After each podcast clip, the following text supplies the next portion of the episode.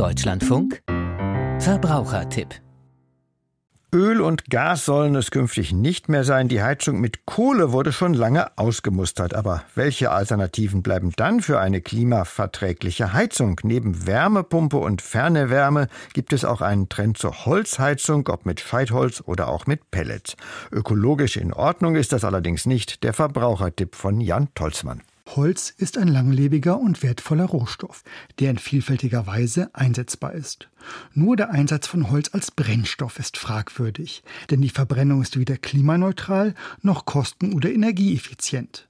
Im Gegenteil, Einzelraumfeuerungsanlagen wie Kamine oder Kachelöfen mit Scheitholzfeuerung verursachen in den meisten Fällen jede Menge Feinstaub, Kohlenmonoxid und krebserregende Substanzen, sogenannte polyzyklische aromatische Kohlenwasserstoffe.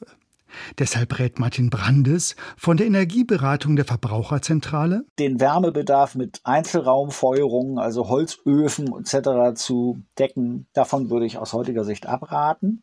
Ja, aus verschiedenen Gründen. Das Holz eben an der Stelle kein sauberer Brennstoff ist, viele Schadstoffe entstehen, gesundheitsschädlich und so weiter.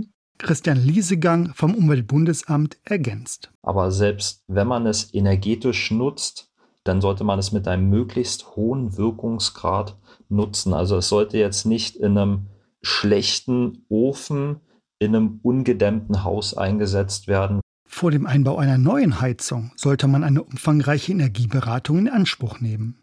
Fachleute in der Nähe finden Verbraucher unter anderem auf der Energieeffizienz-Expertenliste auf der Homepage energie-effizienz-experten.de.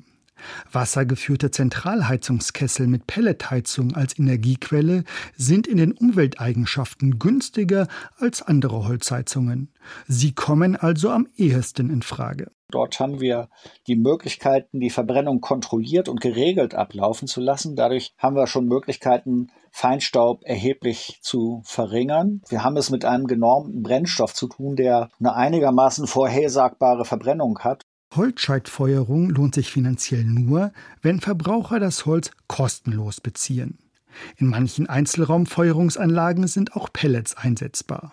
Bedeutet, wenn schon mit Holzheizen, dann mit Qualitätssiegel führenden Pellets, denn sie geben Auskunft über die Einhaltung bestimmter Normen und sind heute noch preiswerter als Öl oder Gas. Problematisch sind Pellets immer dann, wenn sie nicht aus Holzresten, sondern aus Stammholz entstehen, das eigentlich zu wertvoll ist. Deshalb Entscheidend ist, wo ist die Quelle der Pellets, wo kommen die her? Und das ist für den einzelnen Verbraucher nicht mehr wirklich erkennbar. Das große Aber, deren Herkunft bleibt intransparent. Ab dem 01.01.2025 dürfen Holzöfen maximal nur noch 0,15 Gramm Feinstaub und 4 Gramm Kohlenstoffmonoxid pro Kubikmeter Abgas in die Luft blasen. Sonst droht die Stilllegung. Die Alternative? Das Nachrüsten von Filtern in bestehenden Einzelraumfeuerungsanlagen und Zentralheizungskesseln. Eine erforderliche Maßnahme also, welche den Feinstaubanteil stark reduziert, aber schnell sehr teuer werden kann. Die meisten der neuen Holzofensysteme erfüllen diese Normen schon. Eine echte Alternative zu Wärmenetzen und Wärmepumpen sind Holzheizungen langfristig gesehen aber nicht.